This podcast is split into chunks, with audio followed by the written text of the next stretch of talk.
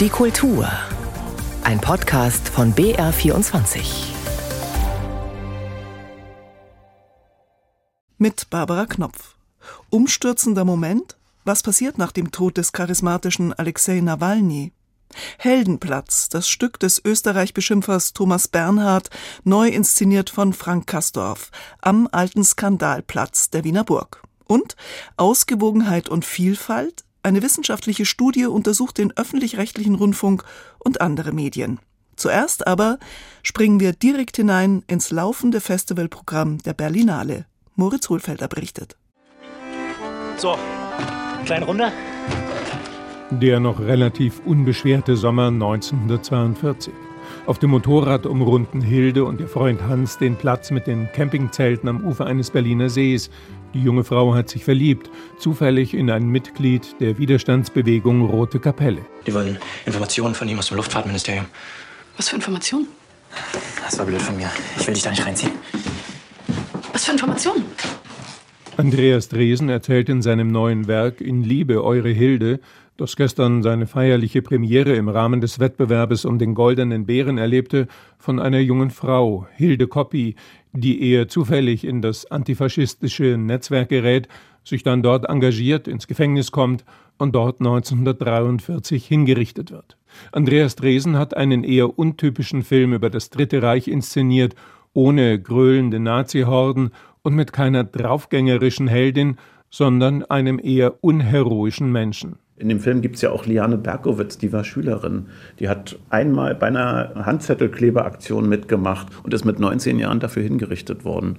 Ist dieser Widerstand weniger wert? Ja, das sind Fragen, die muss sich jeder beantworten. So, ich finde solche Figuren wie Hilde, die machen mir irgendwie klar, dass Zivilcourage oder nennen wir es Widerstand letztendlich etwas ist, was in unseren Herzen und im Alltag verankert ist. Das muss man nicht wie eine Standarte vor sich hertragen. An welchem Punkt fange ich an, mich als Mensch zu verbiegen? fragt Andreas Dresen. Der Film wirke jetzt, als sei er wie gemacht für unsere momentane Zeit. Dabei haben die Arbeiten an In Liebe Eure Hilde bereits vor sechs Jahren begonnen. Die auch gestern noch heiß diskutierte Ausladung der fünf AfD-Abgeordneten von der Eröffnungsskala empfindet der Regisseur als verfehlte, wankelmütige Symbolpolitik. Ich persönlich halte nicht viel davon von Ausgrenzung und auch Ausladungen, ehrlich gesagt. Und da muss man, glaube ich, sehr aufpassen. Da muss auch jeder gucken, inwieweit wir in die politische Auseinandersetzung gehen und in welcher Form auch. Also wie reden wir eigentlich in der Gesellschaft miteinander? Es sind ja die vielen Wähler. Und wir können ja nicht jetzt einfach sagen, wir wir laden jetzt mal eben 20 bis 30 Prozent der Bevölkerung aus. Das geht nicht. Wir müssen da schon einen Weg finden, diese Menschen zu erreichen. Auch durch Filme, so wie es ebenfalls die bei München lebende Julia von Heinz tut. In der Berlinale Sektion Special präsentierte sie gestern Abend Treasure, ihr erstes internationales Spielfilmprojekt, eine Koproduktion des Bayerischen Rundfunks. Das stille, tragikomische Drama basiert auf dem berührenden Roman Too Many Men von Lily Brett. Lena Dunham und Stephen Fry spielen ein in den USA lebendes jüdisches Tochter-Vater-Paar, das Anfang der 90er Jahre nach Polen reist, um sich der Vergangenheit der Familie zu stellen. Der Vater hat das Konzentrationslager in Auschwitz überlebt. Gemeinsam suchen sie die Orte des Grauens auf und kommen sich näher, reden erstmals darüber, was während des Dritten Reichs passierte und diskutieren den Antisemitismus gestern wie heute. Wie Andreas Dresen schlägt auch von Heinz den Bogen in unsere Zeit. Je suis la dernière femme. Je le resterai jusqu'au bout. Je ne capitule pas.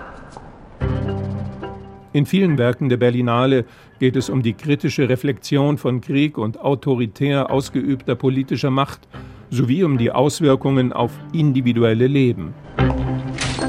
Das absurde Drama Shikun ebenfalls bei Berlinale Special zu sehen, zeigt einen Querschnitt der vielfältigen israelischen Gesellschaft in einem bizarr riesigen Wohnkomplex, basierend auf Eugène Ionescos berühmtem Theaterstück Die Nashörner. Die metaphorische Frage, die den israelischen Regisseur Amos Gitai umtreibt, ist, unter welchen Umständen werden Menschen, egal aus welcher Kultur sie stammen, zu emotionalen Dickhäutern und verwandeln sich in eine unmenschlich agierende Herde? Eindrücke vom ersten Berlinale Wochenende. Alexei Nawalny ist tot. Russischer Oppositionspolitiker, Kreml-Kritiker, Intimfeind Putins, Opfer eines Giftanschlags, Gefangener in einer Strafkolonie und Zeuge für die unmenschliche Unterdrückung von Widersachern in Putins Reich. Die Umstände des Todes sind nach wie vor unklar. Die Nachricht von seinem Tod kam, vermutlich nicht zufällig, am Tag, als in München die Sicherheitskonferenz mit Teilnehmern der G7-Staaten begann. Die Nachricht wurde dort und weltweit bestürzt wahrgenommen. Vielleicht ist es auch ein umstürzender Moment in der Geschichte. Meine Kollegin Christine Hamel, die Russland so oft bereist hat, ist im Studio. Christine, was bedeutet denn Nawalnys Tod in Russland? Also er war ja ein Charismatiker, auch Menschenfänger. Was für eine Figur ist er in Russland? Ja, Nawalny war Russlands Optimismus in Person. Nawalny war radikal anders als Russland. Das kann man schon an seinem äußeren Erscheinungsbild festmachen. Diese strahlend weißen Zähne, dieses ähm, gewinnende Lachen. Nawalny trug Hemden, die er hochkrempelte. Das ist äh, diametral, steht diametral entgegen zur politischen Kultur in Russland. Das muss man einfach ähm, mitdenken bei seiner Figur. Zudem diese strahlende Familie, diese sehr schöne Frau an seiner Seite, die auch sehr klug ist, die Kinder, er hat sein Familienglück öffentlich gemacht. Das ist in Russland alles vollkommen unüblich. Nawalny ist in allem, wie er aufgetreten ist, das Gegenteil einer politischen Kultur in Russland, das Gegenteil von Putin sowieso. Sein Tod sei die stärkste politische Geste, die man machen kann, hat die Menschenrechtsaktivistin Irina Scherbakowa in einem Interview mit dem RBB gesagt. Was bedeutet das? Also wird seine Figur jetzt sozusagen zum Märtyrer? Also ich glaube, sie hat es so gemeint, Nawalny ist ja eben tatsächlich zweimal ermordet worden. Das erste Mal hat er eine Novichok-Attacke überlebt. Das zweite Mal hat er nicht überlebt, egal was da passiert ist. Es ist klar, in Russland passiert nichts ohne Putins Einverständnis. Also von daher äh, ist es ganz klar, man muss es sagen, wie viele Russen es tatsächlich jetzt aussprechen. Alexei Nawalny wurde von Wladimir Putin umgebracht. Das bedeutet, dass Putin bereit ist, alles zu tun, um Rache zu üben, alles zu tun, um seine Macht zu halten und auszuweiten und Putin hat die Opposition, ein freies Russland mit diesem Tod Nawalnys enthauptet. Also Putin hat der Freiheit eigentlich den Kopf genommen. Eigentlich noch ein bisschen klarer müsste man sagen, Nawalny hat die Figur des Märtyrers eigentlich immer zurückgewiesen. Seine Geschichte ist nämlich anders akzentuiert. Es geht ihm um den politischen Kampf. Nawalny wollte das Regime zum Einsturz bringen und er hat das böse verlacht, also diese und und ist in diese Lücke zwischen Bösen und Bösen gegangen und hat da Humor und Liebe eigentlich eine andere Politik vorgeschlagen und auch gemacht. In einem Dokumentarfilm hat Alexei Nawalny mal für den Fall seines Todes eine Botschaft gegeben. Er hat gesagt, gebt nicht auf, geht in den Widerstand. Ist das ein Vermächtnis, das das Land aber jetzt trotz dieser Enthauptung der Opposition irgendwie aufgreifen kann? Ja, unbedingt. Es gibt sehr viele Posts äh, in, auf Facebook, auf The Kontakt hier. Einfach nur, ich bin hier. Also einfach das Statement, es gibt mich auch noch.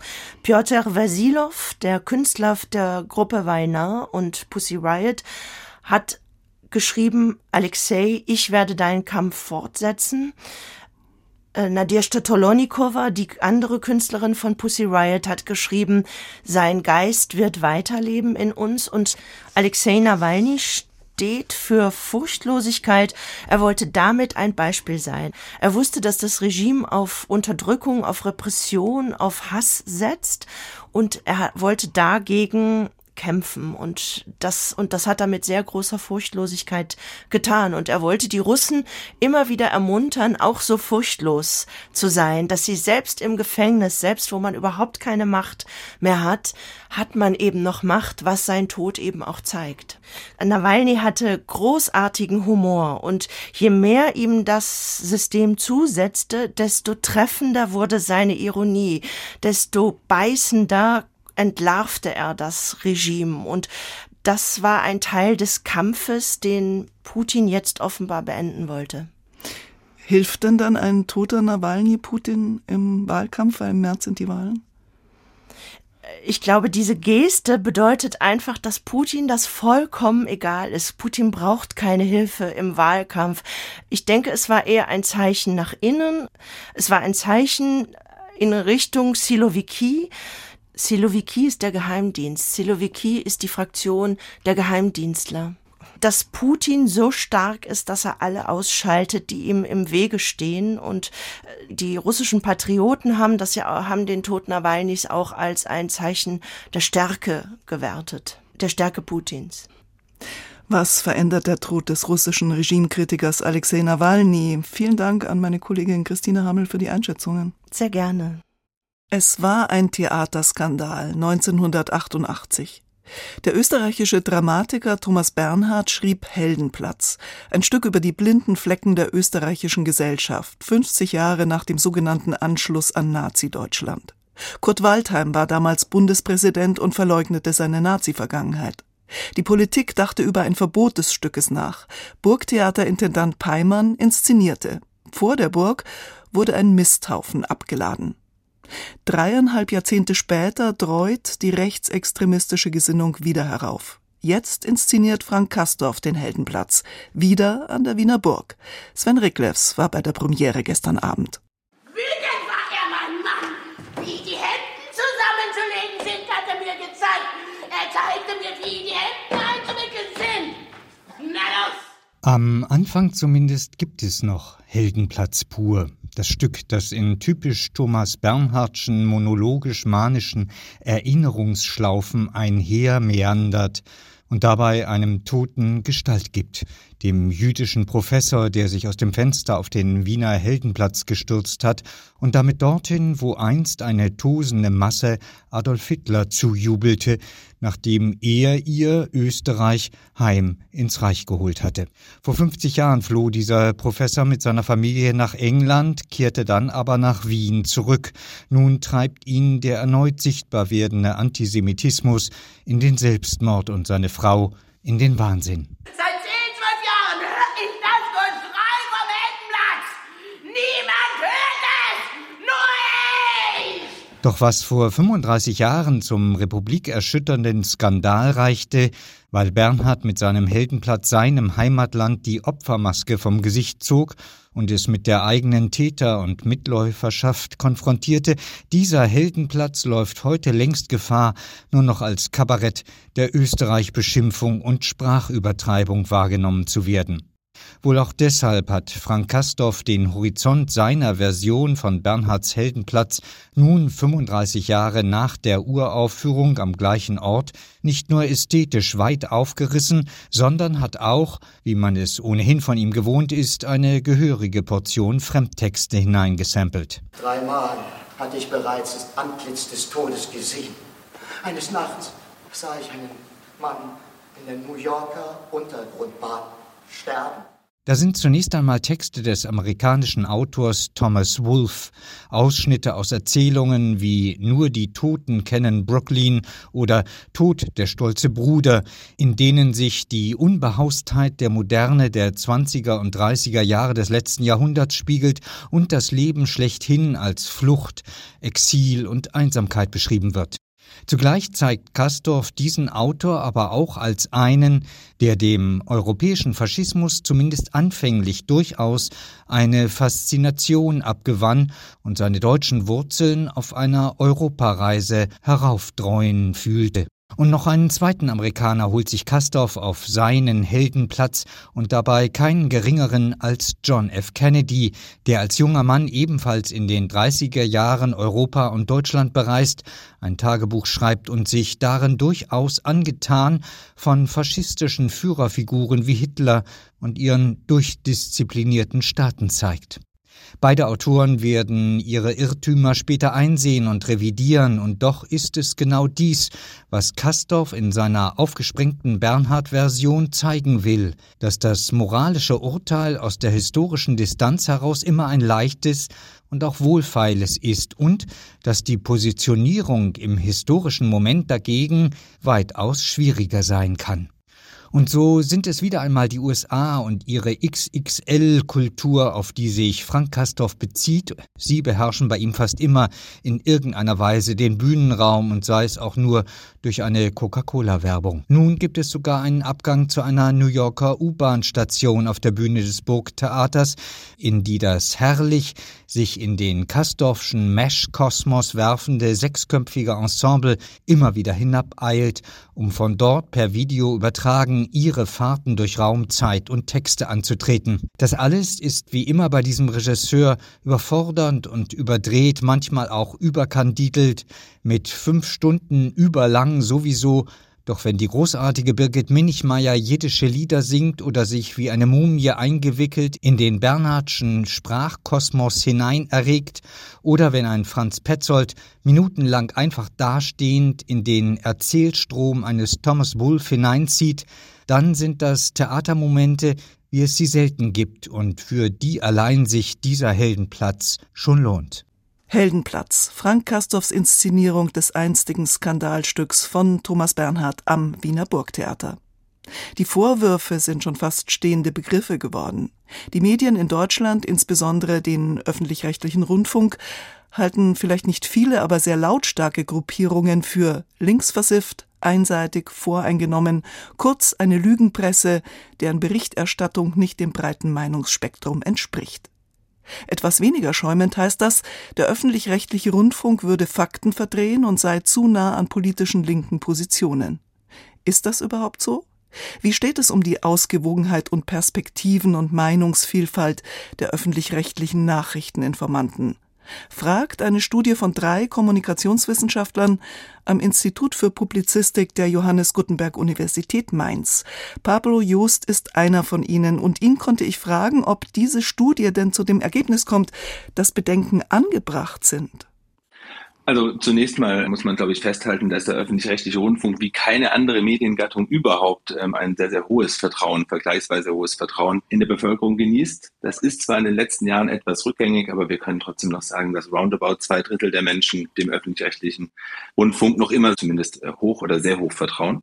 Und jetzt kann man natürlich sich anschauen, wie weit dieses Vertrauen gerechtfertigt ist. Und wir haben uns eben der Vielfalt und der Ausgewogenheit in unserer Studie gewidmet und wir finden grundsätzlich erstmal, dass über alle Medien hinweg eine relativ hohe Themenvielfalt, aber auch gewisse Ausgewogenheit in der Akteurslandschaft vorhanden ist. Also das heißt, erstmal sehen wir jetzt auf den ersten Blick kein Grund zum großen Misstrauen. Gegen die Medien generell nicht, aber auch gegen den öffentlich-rechtlichen Speziellen nicht. Mhm. Vielleicht rollen wir es mal von vorne auf. Sie haben ja in einem Zeitraum von April bis Juni 2023, also letztes Jahr, Nachrichtenformate des öffentlich-rechtlichen Rundfunks untersucht, auch anderer Medien. Worum es mir jetzt zuerst geht, ist, dass Sie interessanterweise ja, ja zwei verschiedene Medientypen miteinander verglichen haben. Also öffentlich-rechtliche Formate, da haben Sie okay. neun rausgesucht, so wie ARD Tagesschau oder ZDF heute und 38 privat wirtschaftlich organisierte Medien, also zum Beispiel RTL aktuell, Sat1 Nachrichten oder auch Zeitungen wie die FAZ und die Süddeutsche Zeitung. Und das erstaunliche Ergebnis ist, die sind sich unglaublich ähnlich. Die sind sich sehr ähnlich. Und der öffentlich-rechtliche fällt nicht durch einen besonderen Linkstrall auf, ja, sondern die Medien positionieren sich im Grunde genommen innerhalb des allgemeinen Medienreigens. Trotz allem diagnostizieren Sie insgesamt ja eine leichte Linksschiefe. Was heißt das? Naja, wir haben uns, wie gesagt, diese Pole angeschaut, zwischen denen sich eben die Medien in gesellschaftlichen Streitfragen positionieren können, oder besser gesagt, welche Positionen sie transportieren. Da sehen wir, dass sich die Medien in der Berichterstattung mit einem eher sozialstaatlichen Positionierungen hervortun und auch etwas häufiger liberale und progressive Positionen berichten als beispielsweise jetzt konservativ-autoritäre Positionen. Da sehen wir schon einen Unterschied. Beispielsweise der RBB ist eher liberal-progressiv und jetzt BR24 ist sozusagen über der Mitte der Skala eher auf der konservativ-autoritären Achse. Das heißt, wir sehen schon ein Stück weit, dass es da gute Spannbreite und gute Unterschiede innerhalb des Mediensystems schon gibt. Insgesamt, ja. wenn ich es richtig in Erinnerung habe, aus Ihrer Studie steht der BR aber gar nicht so schlecht da. Er ist zwar etwas konservativer zum Teil als andere. In der Studie wird aber darauf hingewiesen, dass er doch relativ ausgewogen argumentiert. Das ist richtig. Also wenn wir uns die absoluten Werte ne, anschauen zwischen liberaler und konservativ-autoritärer Positionierung, dann ist der BR relativ nahe an der sogenannten Skalenmitte. Ja, das heißt, da kann man davon ausgehen, dass auch wertkonservative Positionen in einem gleichen Maße, sogar etwas häufiger als liberal-progressive zu Wort kommen. Das heißt, da kann man dem BR, was das angeht, durchaus ein hohes Maß an Ausgewogenheit attestieren. Sie haben jetzt nur Nachrichtensendungen untersucht, also keine Magazine, keine Gesprächssendungen, keine Satire oder jetzt auch Kultur vielleicht ganz generell, wo ja politische Themen auch nochmal ganz anders hinterfragt werden könnten. Und Sie haben schon auch ein paar Einwände, weil insgesamt ist ja das Ergebnis Ihrer Studie eigentlich sehr zufriedenstellend, aber ein paar Einwände sind zum Beispiel, dass es so einen Überhang an negativen Informationen in all diesen Medien gibt, also öffentlich-rechtliche, aber auch die Vergleichsmedien oder sogar auch Extreme natürlich, die sowieso nur linkes oder rechtes mhm. Spektrum abbilden. Also Sie schlagen da schon auch vor, damit sollte man anders umgehen, also nicht immer nur negative Informationen zu senden. Die Medien sind natürlich da auch in einer Position, wo sie ihrem Auftrag sozusagen als vierter Gewalt, ja, also mit ihrer Kritik- und Kontrollfunktion ein Stück weit nachkommen müssen. Die Frage ist halt eben, wenn das zu exzessiv passiert, dann kann das im Endeffekt auch dazu führen, dass Menschen eben den Glauben an die Problemlösungsfähigkeit der Politik als solches verlieren können und damit natürlich perspektivisch auch, dass die Legitimation des demokratischen Systems an sich leiten könnte. Ja, also nicht nur auf das Versagen hinweisen, sondern auch sehen, wenn dann etwas Konstruktives geschieht und wenn Politik eben das tut, was sie soll, nämlich Probleme lösen und entsprechende Gesetze zu erlassen, die dann auch diese Probleme beseitigen, dann sollte das auch Teil der Berichterstattung sein. Wie war denn eigentlich die Berichterstattung über Ihre Studie in den Medien? Wir hatten zu Beginn eine sehr, sehr wohlwollende Berichterstattung, wo sich auch gerade Kollegen aus dem öffentlich-rechtlichen, aber auch aus den anderen etablierten Medien unsere Ergebnisse bedient haben. Und ich möchte mal sagen, ein relativ unkritisches, wir machen weiter so aus unserer Studie gelesen haben. Allerdings hat sich dann diese Zeitung mit den großen Buchstaben auch die Bild. Artikels bedient, die Bild. Und die hat sehr, sehr kritisch über den öffentlich-rechtlichen gesprochen und dann auch diesen Linksdrall in die Welt gesetzt. Im Grunde genommen sehen wir da, dass mit unseren Studienergebnissen sehr, sehr selektiv umgegangen wird. Und das ging sogar so weit, dass dann auch die AfD versucht hat, eben Kampagne gegen den Öffentlich-Rechtlichen zu machen. Das heißt, man sucht sich eben genau die Informationen raus, die die eigene Position vermeintlich stützen und lässt dann aber ganz andere und auch wichtige Dinge eben weg. Ja, wenn beispielsweise die Bild im Öffentlich-Rechtlichen einen Linksdrall vorwirft und dabei komplett unterschlägt im Grunde genommen, zumindest was in der Headline in den ersten ähm, Absätzen steht, äh, dass im Endeffekt die Vergleichsmedien sehr, sehr ähnlich berichten und dass es im Endeffekt keine Besonderheit des Öffentlich-Rechtlichen ist. Perspektivenvielfalt der öffentlich-rechtlichen Nachrichteninformanten. So heißt eine Studie der Universität Mainz, finanziert aus Universitätsmitteln und der Stiftung Mercator. Und wir sprachen mit einem der Kommunikationsforscher, die sich damit beschäftigt haben, mit Pablo Joost. Herr Joost, vielen herzlichen Dank für das Gespräch. Ich danke Ihnen.